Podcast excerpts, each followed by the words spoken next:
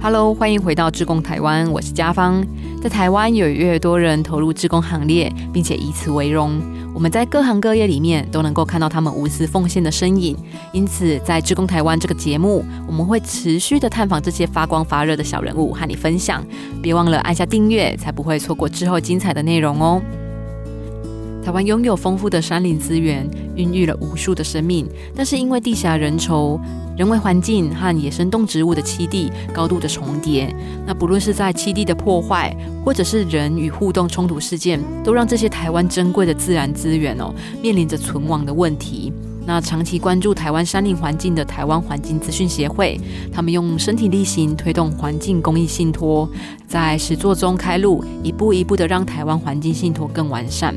那在这一集的节目，我们将继续的邀请到环资的副秘书长孙秀如来和我们进一步的分享。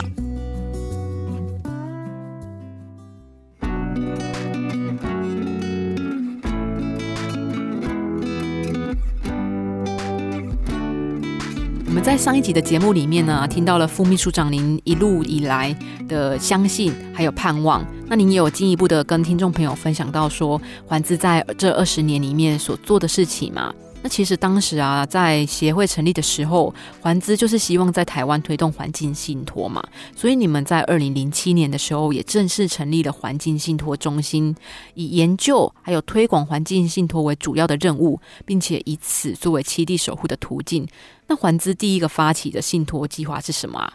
嗯，呃，在环境信托的部分的话，我们也。其实，在二零一零年的时候，我们有发起一个白海豚信托，就是要保护彰化大城湿地，因为当时有呃，就是国光石化的开发案，就是所谓的八秦。那你看，在浊水溪那边已经有了云林麦寮的六秦，再加上浊水溪的北岸要再开一个八秦，其实对当地的空气污染或是改。环境的影响是非常大的。再来是，其实彰化大城湿地，它一旦退潮，其实它的整个海岸线有将近六公里长，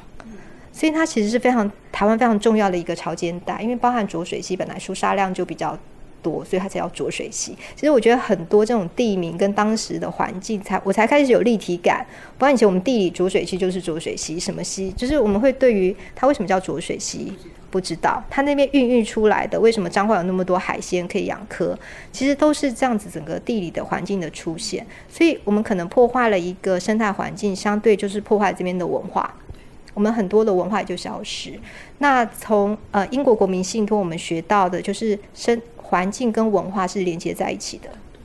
就像你说我们的。呃，农民力，我们为什么现在我们其实过了很多节气，其实还是当年在我们农耕时代所过的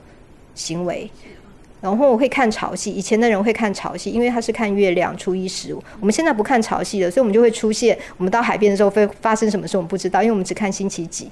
星期几其实对这个潮汐来说是没有意义的。那呃，当我们开始在意这些星球，就是。其实我们宇宙就是在一体的。其实太阳会影响我们，月亮会影响我们。我们把这些东西连接在一起，那这都跟我们的过往的文化前，就是老一辈的这些智慧，他们必须知道，所以他们才有办法活下来。我们现在工业化了以后，其实我们跟自然是脱节的。我们可以活在自己的世界里面，可是外面在变化，我们还是得要面对。所以回到这个地方来说的话，我们一直觉得自然跟文化是不可分的。回顾二零一零年的四月啊，环保团体发起了台湾史上第一桩环境系统的申请案，就是浊水溪口海普地公益信托，号召了全民呢以小额认股的方式买下浊水溪口海岸湿地哦。保育的重心除了是彰化海岸的潮间带湿地啊，还有一种珍贵的物种，就是中华白海豚。那副秘书长，我有稍微查了一下，当时的记录是说，在第一阶段白海豚的回游地啊，我们进行认股的行动。我们那时候就在一百天内就完成的嘛，而且不但有五万多人力挺哦，更有很多的民众啊自发性的在街头上募款，宣传彰化海岸实地的重要性。那我很好奇的是啊，为什么当初是以白海豚当做环境信托的起点呢？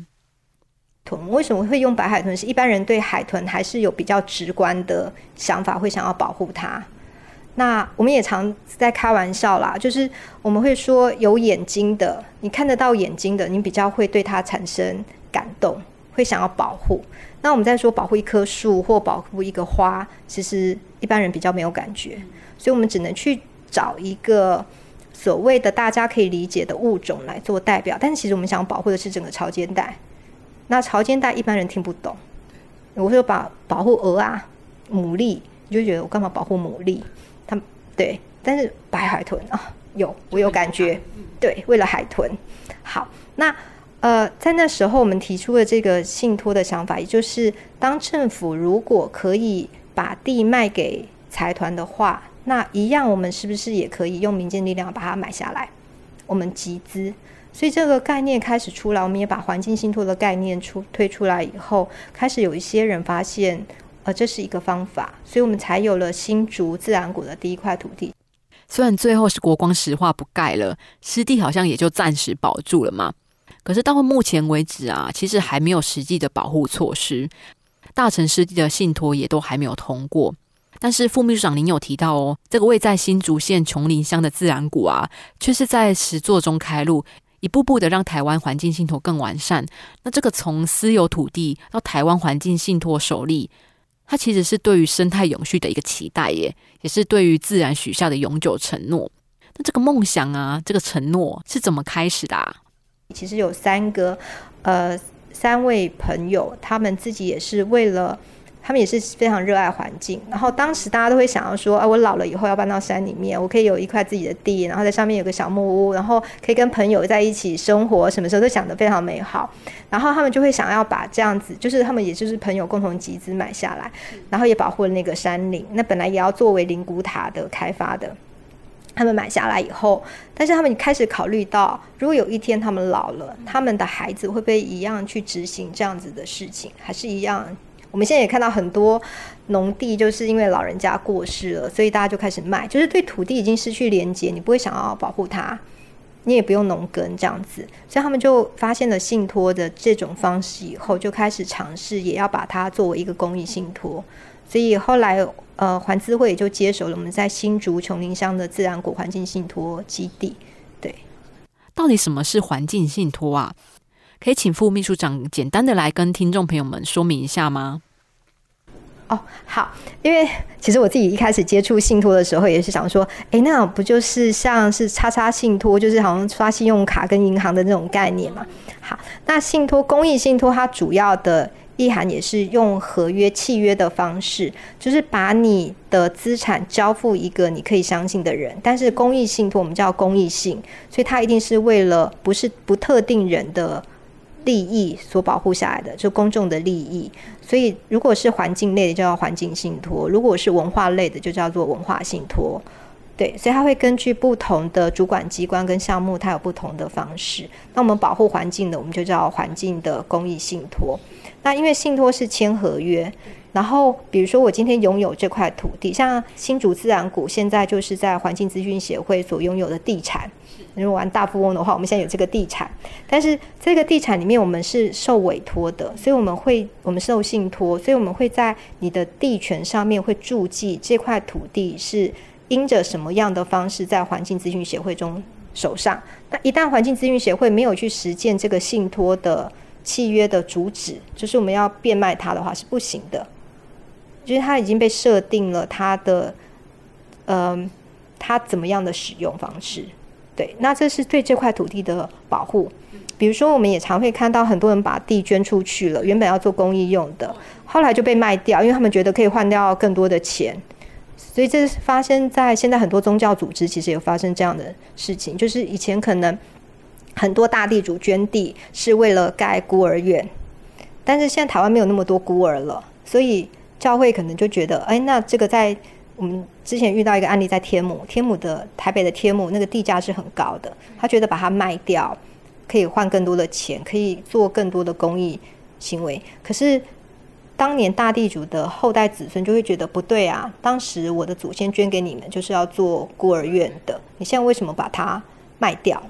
嗯，那这就会产生一些争议。那环境类更不能这样的处理。我们当时他捐出来是要保护这块山林地的，那我们怎么至少他确保说环境咨询协会如果有一天发不出薪水，我们有这块地，我们也没有办法去卖它。因为我们就是受限制，所以当环境资讯协会真的消失了，它会进入到呃政府的体制里面，再去找下一个可以完成这个信托契约，当时捐地人的梦想跟目标去执行的人来接手，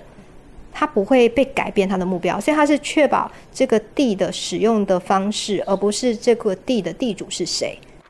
透过环境信托啊，我们确保了土地的使用方式，而不是地主是谁哦。这个其实也可以说是，呃，透过环境信托，我们除了守护生态环境之外啊，其实也在找寻人和土地永续发展的生活方式。诶，对，我们在交易土地的时候，可能就是你的地，我的地，我爱怎么样就怎么样。可是这个信托不是，它在保护的是这个梦想。所以我们透过这样子的方式，我们。环资会为什么也会投入这个心力在这件事情，也是确保我们保护下来的事情，它可以永久下去。像我们跟自然股，我们跟当地的地主，原本的原地主签的契约就是永久契约。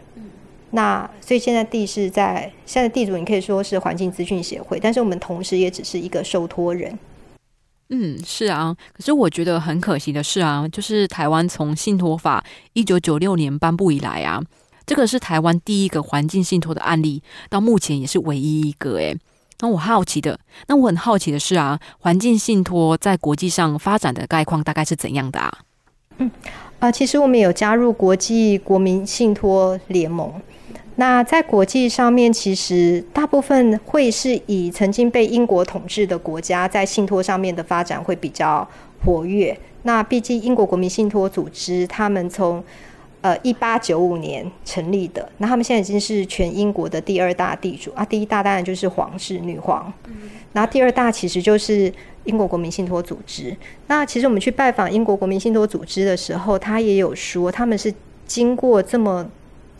嗯上百年的努力，才有现在的成果。所以台湾其实也刚起步，因为台湾毕竟还有一种就是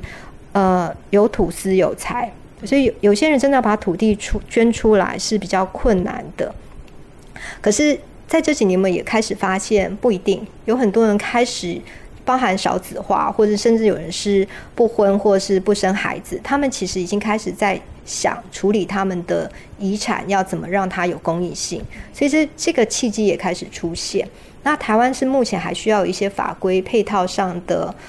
让它更健全。嗯，那可以有一些更多的诱因，比如说你捐出来可以抵遗产税，那可能很多人就愿意这么做。对，那你怎么用一些税制的方式去鼓励人民做这样子投资上的思考？他投资的可能是台湾的文化、台湾的环境的未来。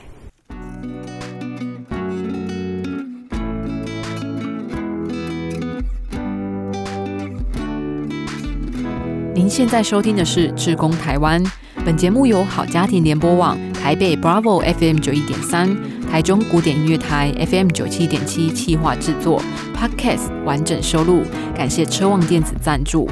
我们的节目每个礼拜四晚上六点半准时更新。那如果你喜欢我们的节目，别忘了按下订阅，以免错过之后精彩的内容哦。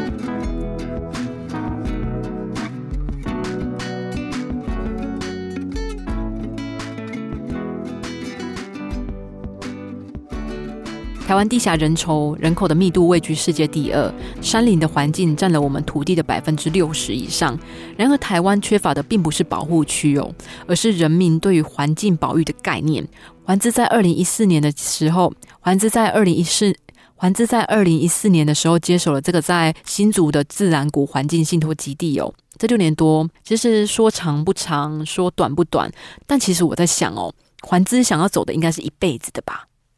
刚刚副秘书长您有提到啊，投资这个概念，我就我在想说，如果每一个人都有这样子的想法去做环境信托或是文化信托，那这样每个人在未来啊，或者是子孙在台湾这块岛屿上能够享有到的，并不是只有我们留下来的这些受伤害的生态而已。那针对自然谷环境信托基地啊，环资是在二零一四年从荒野保护协会的手上接棒嘛，那到现在也已经六年了。嗯，那这样子这一块土地的改变是什么啊？它的改变其实，在当时应该是说，原本的地主他们对这块地就是为了保护，所以他们那时候已经做了非常多的保护的呃，就是行为或者是措施。那我们在接手的时候，其实这个这个山林地，其实你已经看不太出来它过往。就是我们常在，我们常会给大家看他们就是在信托前跟信托后的一个比较图。可能之前他曾经是果茶园，最早是茶园，因为当时新竹都在种茶。当茶没落了以后，他们开始种柑橘，就是海狸柑。那其实柑橘是用药用的非常多的，因为你可以知道很多蝴蝶，就是我们说。毛毛虫的食草是柑橘类的话，就表示它对农民来说叫虫害很多；对生态喜欢的人叫做呃这些什么锹形虫很多，什么什么昆虫很多，就是农民就是虫害很多，所以他们会大量使用农药。那当现在农业开始凋零了以后，它其实开始我们说土地是台湾的土地，真的生命力非常的强大。其实你只要不要去破坏它，多少可以回来。所以呃，现在其实就是像是一个。你看不太出来它过往的痕迹了，它就是一片森林。那但是我们目前要面对的是外来种，比如说小花曼泽兰，这些还是需要一些人力上去移除，或是当年当。曾经带进去的竹子，其实台湾很早其实非常仰赖竹子的。我们所有的生活都跟竹子脱离不了关系。你盖房子，你呃做什么竹竿家具，全部都是竹子。那你要吃竹笋，其实每一户旁边一定都多少会种一些竹子，但是你会经常的砍伐。那这边已经开始没有人住了以后，其实竹子可能它就会开始蔓延，它就会变成是我们也要控制它扩散的空间，然后让。呃，自然环境有更多的生长的空间。那我们现在除了，其实我们在栖地上面的干扰是尽可能减少。可是我们现在开始在做记录，就是那里有什么生物会出现。因为台湾有时候都会想象只有在高山里面才可以看到这些生物，后来我们才发现石虎其实在农民家里，其实就是在这些里山，我们现在说的里山就是浅山的农村里面，其实就跑来跑去。只是我们可能以前都不知道食物，我们都觉得它是猫，或是我们晚上也不会出来，也不会看到它。那其实很多生物，我们现在开始架设那个红外线摄像机，其实，在我们我们自然谷也才一点三公顷，它其实下面就是工业区，工业区距离我们其实不远。那其实一到这个山头上，只要你保护我，我有时候说那个像是难民营或者是什么样的方式，就是动物它自然会觉得这里是安全的，他们就会跑过来，因为这里不会有人伤害它，所以我们就会开始记录到像山羌啊、野兔啊、穿山甲，就是那些你想象中哦，原来，呃，我们我从那个高速公路下来交流道到我们那边到我们山里面，其实只要呃二十分钟的路程就可以看到这些。那我们过往是因为不知道台湾其实我们在里山里面其实还是有很多的动物，对。那因为我们都破坏光了，或是我们从来就没有想过要去注意它。那现在这样子保护下来之后，我们记录出这些东西，其实也给我们一些鼓励，也让一般民众知道说这样子的保护是有用的。因为其实大家都会看到，哦，可以诶，不难。那一块一块的保护，我们就可以串联。成一片的面积，所以这是我们现在虽然面积小，可是我们不断的在扩大，可可以跟周边的社区合作，那大家尽少尽量少使用农药或是什么老鼠药或者是兽夹这些，如果可以更少的话，那边的生物就可以扩散出去，他们出去就不会遇到危险，嗯。对，刚副秘爽你有提到，自然谷原本是废弃的果园嘛，我自己就很有感，因为我阿公家就是在种柑橘的，所以我知道种柑橘是需要使用非常非常多的农药。那这些农药啊，其实对于生态环境，甚至是土壤哦的破坏都是非常严重的。所以从你们接手自然谷，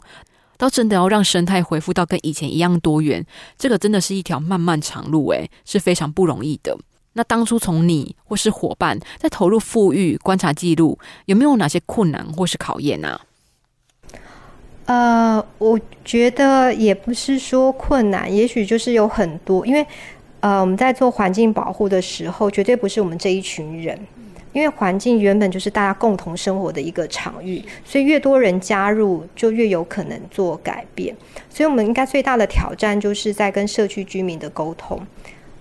对，那包含你怎么让老人家老人家知道，呃，农药不要用了。那老人家有时候我觉得也非常可爱，就是我们早先可能是刻苦的生活，才很努力才有办法做到现在可以维持生计啊这一些。所以有时候他们看到山林被荒废，他们其实是会觉得心心理上觉得怎么可以对，怎么没有做一些事情？所以他们即便没有种植，他们去扫一下除草剂，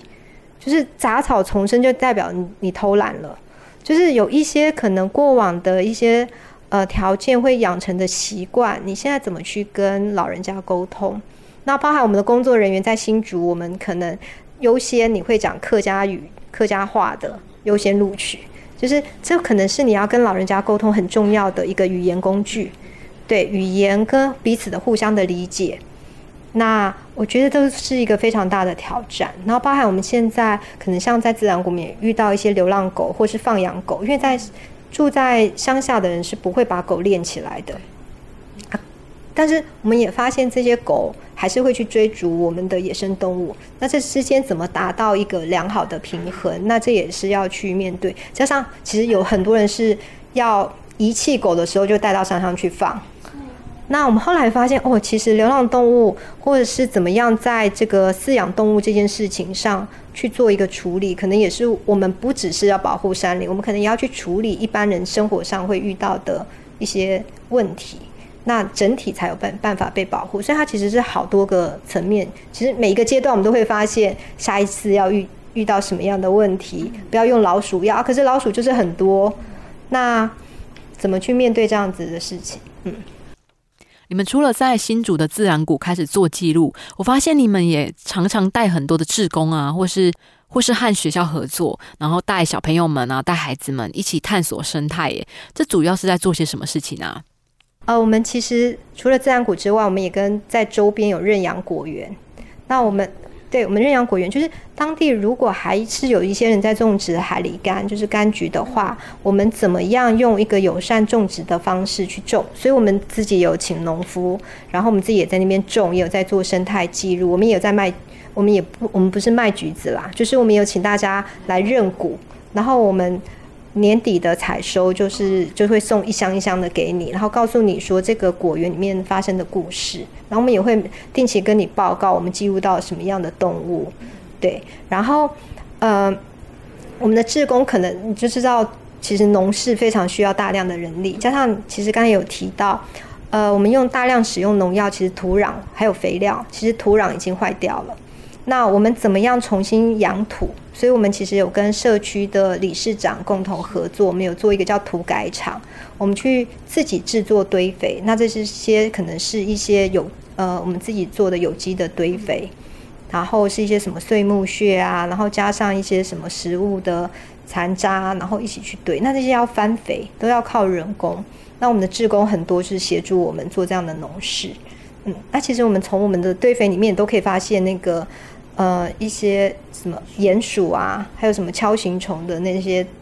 我们说的那些虫啊，就是里面可以发现很多的生物，然后再用到我们的土地里面。所以整个流程，我们说整个流程是让它尽可能的都是友善环境的。那其实我们也来让职工体验，嗯，因为很多人其实已经从来没有做这些农农事，还有包含采水果，我们要采收的时候也是让职工一起来协助。嗯，其实我们在每个志工的身上啊，我们都可以看到不一样的故事嘛。那早期台湾的志工服务啊，其实大多都是在服务人。那这几年也越来越多人去参与服务环境，透过自己的双手加深和土地的连接。那我想要请教副秘书长的是啊，就是这一群志工嘛，他和环资一起戴起了安全帽，手握锯子，协助了自然谷栖地的环境和维护。那副秘那副秘书长啊，您这样。那副秘书长，您这样头长期的陪伴，有没有一些让您比较印象深刻的故事可以和我们分享啊？其实真的很多，在这个过程中，其实我觉得志工的投入，每一次志工的出现，都是给我们工作，因为我们工作人员真的会疲惫，然后或者是。呃，真的有一些挫折，可是因为职工的加入，其实会让我们再看到希望，就是觉得嗯，确实会有影响再下去。然后像其实我们现在有个工作人员，就是当年我们的净滩种子职工，对他当年也是他就是一个 OL，也是在那些科技大大公司里面工作的，然后他是。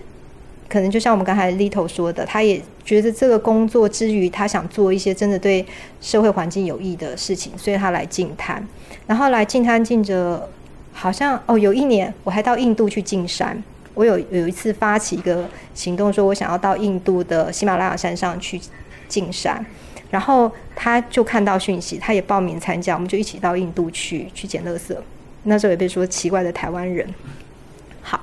然后我们去捡完垃圾回来以后，其实我们有更多的反思，因为在印度我们看到的垃圾问题是更严重的。然后后来他回来以后，他其实就辞去了工作。然后开始，他开始是学摄影，他想要记录这个社会发生了什么事。然后接着后来，他就现在加入到我们环境资讯中心，对，然后他也开始写报道，做这样的记录。就是他从以前可能是一个粉领族，到现在他可能就是实际上一个跟我们一样，就是要一起去工作，就是光是薪资就差了很多。然后或者是原本大家对他的期待什么，他要去做这么大的一个转变跟挑战，我觉得是不容易。但是也让我发现说，其实我们在志工行动里面，其实我们会唤醒每一个人在心中可能已经还没有发现，可能他已经有点在一在考虑人生的意义是什么，人生的目的是什么。其实刚才我听到泉州教练在讲，他其实在面对的是他从来没有做一件事情投入超过十年。他想找一个他可以长期投入的事情，那这件事情绝对不是赚钱这种事，所以我觉得我们在创造很多志工行动的时候，也在唤醒每一个人去尝试不同的可能性。因为其实像我自己也会去担任其他的志工，其实我也其实也在思考说，这个职工在心中的一些感受。通常我们是想要就是想要做一些有益于社会，又不是又要脱离我平常的生活。我想去体验不同的生活方式，那我觉得这个过程是可以帮助我们开发我们自己不同的面向的一个机会。是耶，因为透过参与不同的领域，我们跨出了原本的舒适圈嘛，能够看到的事情就是更加不一样的了。那刚刚副秘书长您有提到啊，在志工的部分是有很多故事讲也是讲不完的。我相信在这条路上其实是蛮辛苦的，因为我们是在走倡议的这条路。那可是有我们的伙伴啊，能够当彼此的靠山，这一定是很幸福的一件事哦。但是面对倡议这条路啊，可能我们还是偶尔会有心有余力而不足的地方吗。修如副秘书长，您有曾经沮丧过、想要放弃的念头吗？常常哎，就是。呃，像像我经常会去一些，嗯，比如说我们在东部在做保护的时候，你就会发现原住民的土地，这原本就是他们的土地，他们可能比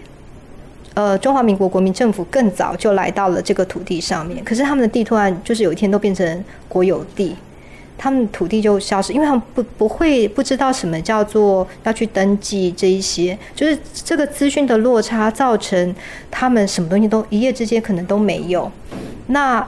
呃，其实我以前真的非常感叹，就是我们说东部非常漂亮的海岸，但是同时我们的石灰，就是我们的水泥，就是从那里来的。我们去挖那边的山，一直往我们西部的海岸去堆成小坡块，就是我们一直在做这种徒劳无功的事情，然后让我们自己也觉得很讨厌。可是好像我们就是停不下来，所以有时候我会对于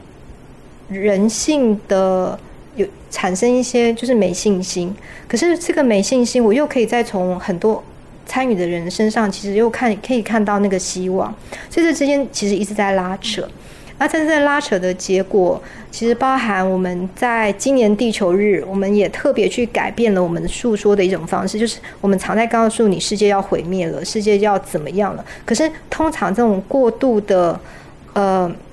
恐惧行销好了，其实会让我们现代人干脆就算了。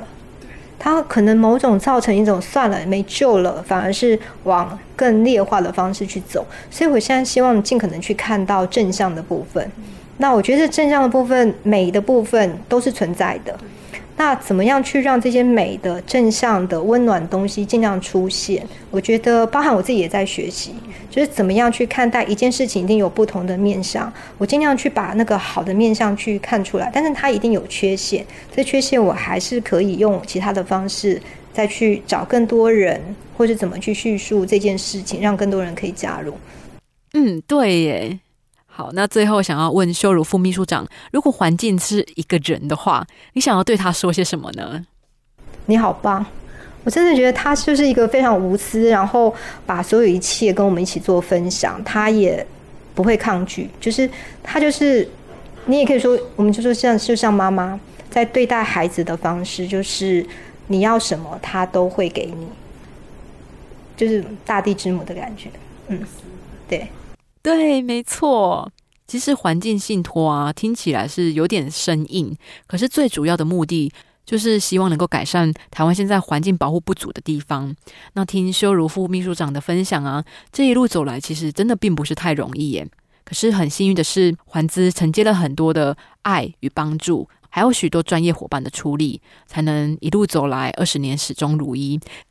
真的很感谢修如副秘书长这两集节目陪伴我们的时间。